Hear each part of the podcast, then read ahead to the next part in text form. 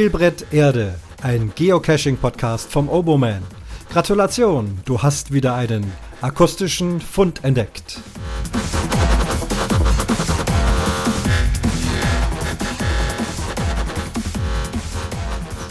Und schon sind wir bei Fund Nummer 46 von Spielbrett Erde.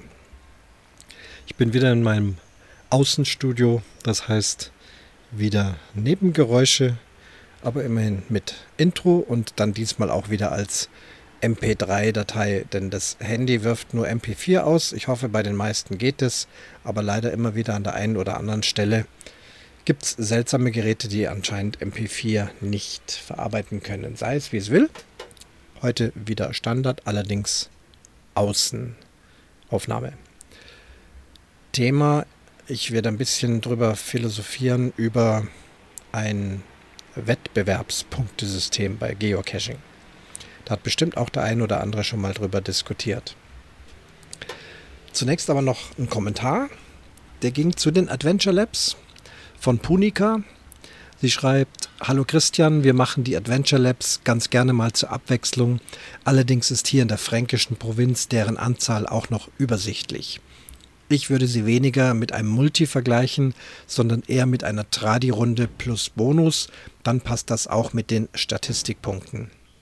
Die Geschmäcker sind dann natürlich, genauso wie bei den Virtuals, verschieden. Liebe Grüße aus Franken von Elke.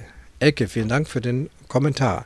Ja, genau, das, da hatte ich drüber nachgedacht. Und bevor ich zum Thema komme, wobei das Thema ist auch aus dieser Sache mit den Adventure Labs so ein bisschen entstanden, denn wir haben so in kleinsten Geocacher-Kreis drüber gesprochen, philosophiert. Äh, und da kam dann eben auch diese Geschichte mit den Wettbewerbspunktsystemen nochmal auf. Da komme ich jetzt aber gleich dazu. Ich selber war gestern nochmal ausgiebig in München unterwegs und habe dort äh, vier Adventure Labs Runden insgesamt gemacht hätten noch mehr sein können. Ähm, allerdings habe ich den Besuch auch noch damit verknüpft, mit zwei lieben Podcaster-Freunden mich zu treffen, was natürlich jeweils äh, etwas Zeit in Anspruch genommen hat. Trotzdem habe ich es geschafft, vier Adventure-Runden inklusive Bonus, beziehungsweise in einem Fall auch ohne Bonus zu absolvieren. Ging mit Fahrrad und öffentlichem Nahverkehr äh, war das ganz gut zu machen. München hat ja eine recht große Adventure Lab Dichte und ich wollte das einfach nochmal ausprobieren. Äh, war ja sehr positiv äh, nach dem einen Adventure, den ich hier bei uns draußen gemacht habe und wollte also das entweder bestätigen oder widerlegen. Um es kurz zu machen, meine Begeisterung hat sich generell bestätigt. Äh, tatsächlich ist es auch so, die Runde ohne den Bonus, das war merkwürdig. Tatsächlich, man fährt vier Stellen ab, in dem Fall waren es nur vier. Vier bayerische Wirtshäuser, ja, schön und gut. Äh, nett ablesen, Jahreszahl eingeben, prima, du hast einen Punkt. Und am Ende schreibt man sich dann einmal in ein Logbuch rein, also in dieses elektronische Logbuch. Und das Thema Geocachen braucht das Gefühl, sich in ein Logbuch einzutragen. Und wenn es nur das elektronische ist. Ähm, und von daher kam ich dann auch auf den Trichter, dass es eigentlich nicht gut ist, dass man für jeden äh, Lab extra einen Statistikpunkt bekommt. Das mag jetzt für die Statistik ganz schön und gut zu sein. Ich habe da gestern auch 25 oder was weiß ich, 30 Punkte zusammengesammelt. Äh, Befriedigt mich aber tatsächlich nicht so sehr, denn wirklich eingetragen in ein Logbuch habe ich mich jeweils höchstens zweimal. Einmal am Ende der fünf Stationen, da kommt ja dann das elektronische Adventure Lab Logbuch, wo man dann seine Meinung zu der Runde oder eben sein Log hineinschreibt. Ich finde, an der Stelle sollte dann ein Pfund vermerkt werden. Ich habe eine Runde mit fünf Stationen gemacht, am Schluss einmal ins Logbuch eintragen, auch wenn es nur elektronisch ist, ein Pfund. Das ist jetzt meine Meinung. Und wenn dann noch ein anständiger Mystery-Bonus mit handfester Dose dazukommt, wo man sich dann also auch mit dem Stift in ein echtes Logbuch einträgt, dann eben noch den zweiten Punkt. Wiederum vergleichbar mit dem Multi, viele Stationen, Final, ein Log und eventuell Bonus noch dazu, ein zweites Log. Das würde ich sinnvoll finden, da würde ich mich auch selber gut finden. Klar, Punika schreibt hier, ähm, ja, Tradi-Runden, da kriegst du auch bei jedem äh, einen Fundpunkt. Allerdings trägst du dich dann da auch jedes Mal in ein Logbuch ein. Immerhin. Also würde ich jetzt mal sagen, Logbucheintrag ist auch Fund. Was haben wir jetzt für ein Klingel, Klingel? Ah ja, Viertel nach, das geht ja noch. Wir haben ja wieder die Kirche hier in der Nähe. Ja gut, die Sache mit der Bewertung. Also jetzt äh, ist ja eben auch schon wieder Diskussion, wie viel Fundpunkte und so weiter, was ist das wert. Und ich hatte ja auch äh, dann bemängelt oder vorgeschlagen, dass man dann vielleicht auch beim Multi für jede Station, die man anfährt oder anläuft oder findet, sind ja Koordinaten, die man tatsächlich aufsuchen muss. Dann musst du vor Ort etwas finden, und wenn es nur etwas ablesen ist oder eben eine handfeste Dose finden, da vielleicht auch noch ein Rätsel lösen oder eine manuelle Geschick Geschicklichkeitssache irgendwas vollbringen, also sozusagen eine Geocaching-Leistung erbringen und dafür dann einen Fundpunkt bekommen. Und dann sagt man, ja, das ist aber doch ja, kein Fundpunkt. Erst beim Final ist dann die letzte Dose gefunden und dafür gibt es dann den Fundpunkt, für wie viel Caches ich gefunden habe. Nun generell, ich hatte ja auch mal eine Statistikfolge gemacht, ist einfach dieser Fundzähler eben nicht als Wettbewerb zu denken, auch wenn manche das vielleicht zur Hand haben und sagen, ja, der hat so, so viele und der hat äh, leider nur viel weniger und sich also damit messen und vergleichen, ist es grundsätzlich nicht dafür gedacht. Es ist einfach nur eine Statistik, wie viele Geocaches habe ich gefunden. Auf welche Art und Weise und mit wie vielen Schwierigkeiten ähm, ist nie beabsichtigt gewesen, das damit auszudrücken. Und wenn ich jetzt daherkomme und sage, jetzt möchte ich gern für den Multi nicht nur einen Fundpunkt, sondern ich möchte gern zehn, weil es zehn Stationen waren, äh, dann kommen wir wieder in so eine Art Bewertungssystem rein. Jetzt habe ich mal drüber nachgedacht, philosophiert, ähm, nicht nur ich, es ist übrigens nicht alles hier auf meinem Mist gewachsen, auch in allen anderen Folgen fließen ja da auch immer wieder mal äh, Ideen, Kommentare, Meinungen äh, von anderen Geocachern mit ein. So sammle ich meinen Stoff. Äh, ja, ein Bewertungssystem. Zum Beispiel, wenn wir jetzt mal an einen Tradi denken, der ist ganz einfach, liegt am Boden, Wurzelversteck, eine Rinde davor, mach die Rinde weg, hol den Paddling raus oder die größere Dose, mach's auf und trag mich ins Logbuch ein. Das ist so mit das ursprünglichste, was Geocaching eigentlich auch vorhatte und eben auch leicht zu absolvieren. Demgegenüber steht zum Beispiel ein Baumklettercache T5. Du musst Kletterausrüstung haben, du musst das Risiko eingehen, musst klettern können, und dich dann da hochhangeln und vielleicht da oben nochmal sogar irgendeinen Öffnungsmechanismus äh, lösen, um die Dose aufzumachen. Also ich gehe mal jetzt gleich richtig ans andere Ende. Also auch die Difficulty liegt dann, sagen wir mal, mindestens bei 4 und das ist T5. Und da kam der Vorschlag, es wäre eigentlich recht einfach mit den bereits vorhandenen Mitteln in der Geocaching-Datenbank das gilt übrigens für beide Geocaching-Plattformen, über die ich ja hier immer wieder mal rede. Das ist eigentlich egal, bei welcher. Es wäre bei beiden möglich. Also ich habe jetzt hier einen D4, T5. Das sind zusammen neun. Dann könnte man sagen, dieser Cache hat eine Bewertung von neun Punkten. Demgegenüber der Cache da unten am Boden, äh, sagen wir mal T 1,5, D1, dann haben wir hier 2,5 Punkte. Also das wäre ein recht einfaches Mittel, hier eine Art Bewertungssystem einzuführen.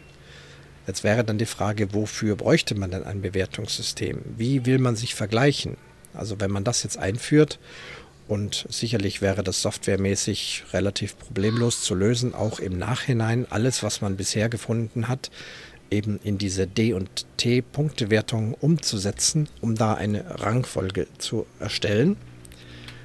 Dann müsste man erstmal überlegen, wofür brauche ich denn die Rangfolge und, und wie äh, fair ist dann die Vergleichbarkeit. Hier gibt es dann natürlich die Schwierigkeit, jemand, der schon seit 2004 cached, einfach entsprechend schon viel länger Zeit hatte, Caches zu finden und zu lösen, verschiedenster Schwierigkeitsgrade, ähm, wird dann eben auch nicht nur in der Fundzahl deutlich höher sein als ich, der erst 2011 angefangen hat, oder jemand, der erst dieses Jahr 2020 angefangen hat und sowieso noch gar nicht so viele Funde und auch nicht genügend Bewertungspunkte zusammenkriegen würde.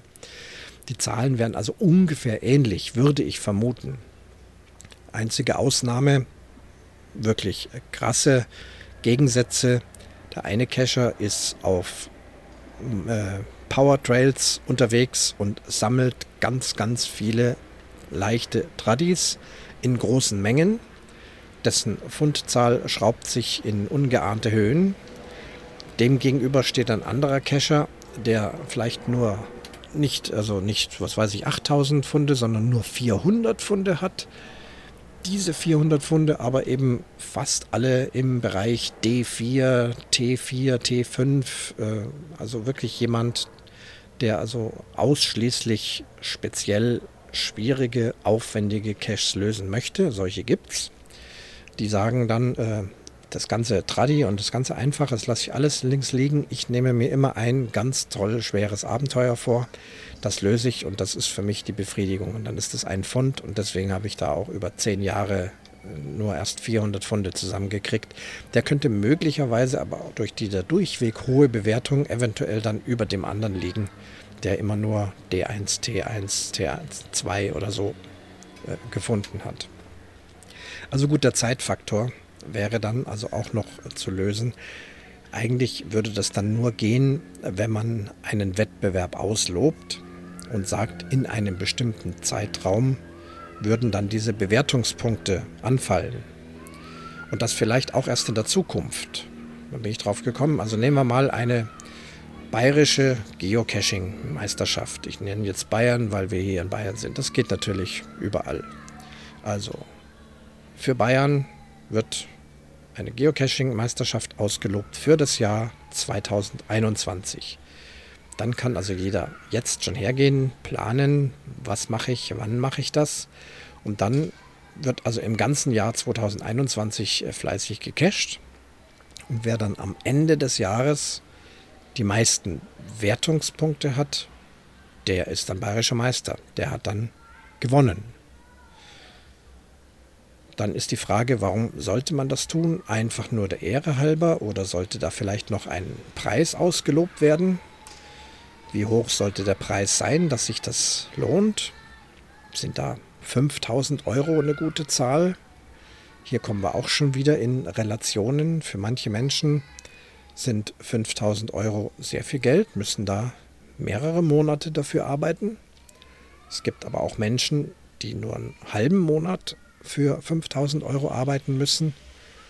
Und ich glaube, es gibt ganz krasse Leute so im Börsen- und Hochindustrie-Teuerbereich, die müssen nur wenige Minuten für 5000 Euro arbeiten. Also hier haben wir auch schon wieder ganz große Unterschiede in der Wertigkeit. Ich habe jetzt einfach mal 5000 Euro genommen. Man könnte jedes nehmen. Man könnte auch 100.000 Euro nehmen.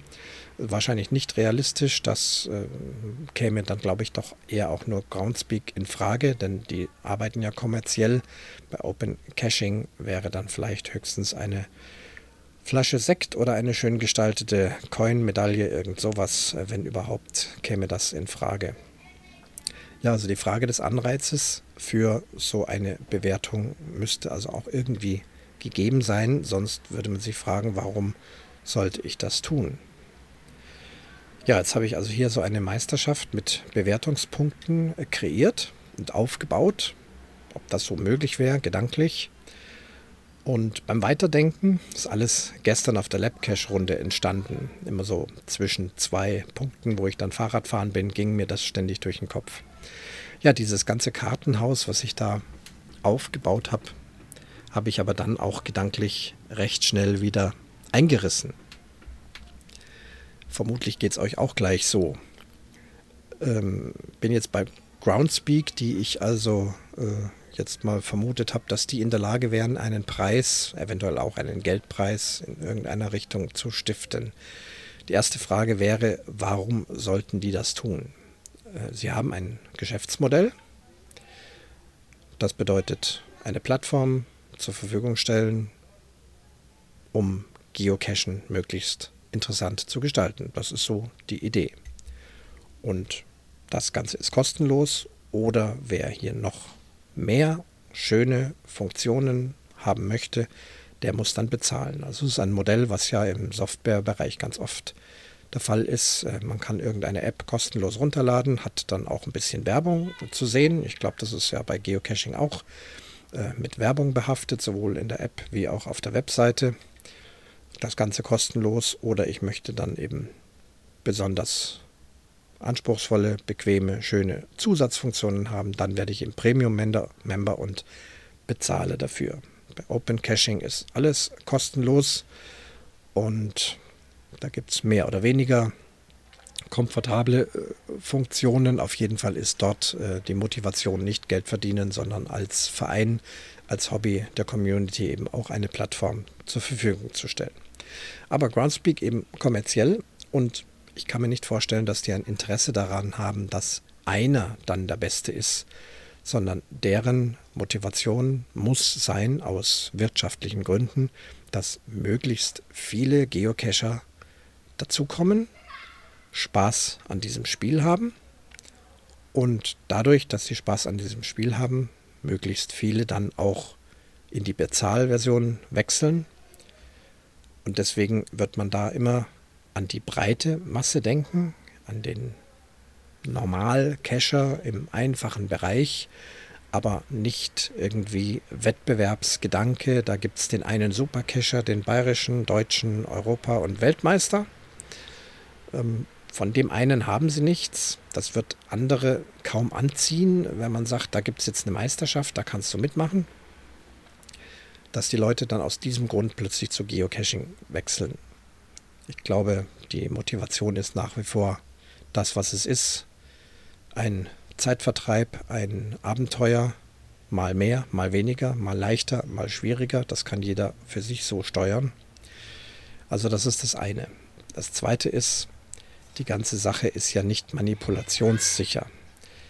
Erst recht, so wie in meinem Beispiel, wenn jetzt hier ein namhafter Geldpreis ausgelobt werden würde. Ja dann, klar, geht das doch los. Mystery-Listen noch weiter verbreiten, Finals, damit man möglichst schnell Mysteries löst, ohne großen Aufenthalt. Am besten noch mit vielen Bewertungspunkten. Also gerade so ein D4 Mystery, der echt schwer zu knacken ist, der aber dann auch vier Bewertungspunkte in der D-Wertung und dann hat er vielleicht noch ein T3 hinten dran, dann habe ich sieben. Ähm, ich möchte das nicht lösen, sondern ich schaue, dass ich irgendwie anders an die Lösung rankomme und da würde es also sicherlich große Verbreitung geben, intern, um da an diese Dinge ranzukommen, um möglichst schnell viele Bewertungen zu kriegen. Dann die Frage, hat sich derjenige überhaupt ins Logbuch eingetragen? Wie ist es denn bei den Power Trails? Zum Beispiel da im Tannheimer Tal mit wie viel sind da jetzt? 200, 300 Dosen oder noch mehr? Wer will dort ernsthaft feststellen, dass derjenige wirklich da war? Man könnte einfach hergehen und das ganze Ding durchlocken und das würden viele Leute machen, würden unheimlich viele Punkte kriegen und welcher Owner möchte da kontrollieren, dass da die Leute dort waren? Spezie speziell dort ist es ja so, da wurde ein Owner beauftragt, kommerziell diese Runde zu legen, hat dafür auch, glaube ich, irgendeine äh, Entlohnung dafür bekommen. In welcher Art und Weise, weiß ich gar nicht. Und hat das Ganze dann sich selbst überlassen und da steht explizit drin, äh, bitte Wartung durch die äh, Cacher übernehmen Unten am Restaurant gibt es einen großen Eimer voll mit Pettlingen. Nehmt euch ein paar mit und wenn irgendwo einer weg ist, legt bitte dort wieder einen hin. Also da sind wir weit weg von Logbuchkontrolle. Ganz ehrlich, da kontrolliert niemand Logbuch. Ist es gar nicht möglich, diese Massen von Einträgen zu kontrollieren. Ja, das wäre ja dann auch wettbewerbsverzerrend. Und ohnehin das ganze Geocachen hat keine Schiedsrichter. Die Reviewer können wir da nicht nehmen. Die Reviewer schauen ja nur, ob ein Listing auf Papier her in Ordnung ist, ob die Koordinaten sind, ob das alles den Richtlinien entspricht. Kein Reviewer geht vor Ort und schaut, ob da eine Dose ist. Man könnte Listings einreichen, die allem genügen, aber die Dose ist gar nicht da. Dann locken ein paar Leute schnell diese Dosen virtuell, also online, und dann sagt der Owner, oh, schade, da gab es ein Problem, ich habe doch alles wieder weggeräumt. Das sind also alles so Gedankenspiele und da kommt man von einem zum anderen. Also es ist wirklich, wenn man das so überlegt und nachdenkt mit dem System, wenn man jetzt hat, unmöglich in irgendeiner Weise einen Wettbewerb zu veranstalten. Und aus diesem Grund wird es aktuell auch kein Bewertungssystem geben. Ich bin besser, weil ich den einen Multi mit acht Bewertungspunkten gelöst habe und du nicht, weil du nur ein Multi mit drei Bewertungspunkten gelöst hast. Bringt nichts. Das ganze Kartenhaus ist also wieder eingefallen. Es bleibt so, wie es ist. Wir haben Fundzahlen. Der Hinweis war auch noch, wer sich dann trotzdem genauer darüber interessiert, wie jemand zu einer bestimmten Anzahl von Funden gekommen ist, sei es viel, sei es wenig, der kann ja im Profil auch noch mal genauer reinschauen. Die Statistiken dröseln das ja dann doch schon genauer auf. Sind das viele Tradis oder sind das viele Multis? Sind das vielleicht jetzt aktuell besonders viele Lab-Caches? Könnte ich reingucken, oh, der hat 5000 Punkte. Gucke rein, ja, aber 4000 davon waren Lab-Caches. Ja, da bin ich jetzt gar nicht so beeindruckt davon, weil das ja doch recht einfach ist, hier da die Punkte aufzu, äh, aufzusammeln. Und so weiter und so fort. Also hier gibt es schon dann auch, was die Schwierigkeitswertung, da gibt es ja auch diese Matrix, der hat so und so viele 5 Fünfer, so und so viele 3 Vierer und so weiter und so fort. Also diese Statistiken, die gibt es ja alle und die kann man ja auch noch kneten und wenden. Und dann gibt es GC Project, die das noch äh, tiefer äh, ähm, auswerten, äh, statistisch und so weiter. Also wer da Interesse daran hat, wie eine gewisse Fundzahl eines oder einer Cacherin äh, zu bewerten ist, der müsste sich dann eben die Mühe machen, äh, diese Statistiken anzusehen. Und da wird dann relativ schnell klar, äh, wie derjenige drauf ist und äh, welches Cacher-Verhalten er oder sie hat und dann ist die ganze Sache klar. Aber ein Bewertungssystem im Sinne von, der hat einen schweren Cache gefunden, der hat einen leichten Cache gefunden, führt wahrscheinlich oder ziemlich sicher doch uns, äh, bringt uns nicht tatsächlich weiter. Ich weiß, dass es mal so interne oder äh, von Geocaching mehr oder weniger losgelöste Geocaching-Meisterschaften gab. Da wurde das also in einem sehr begrenzten Raum äh, gestartet.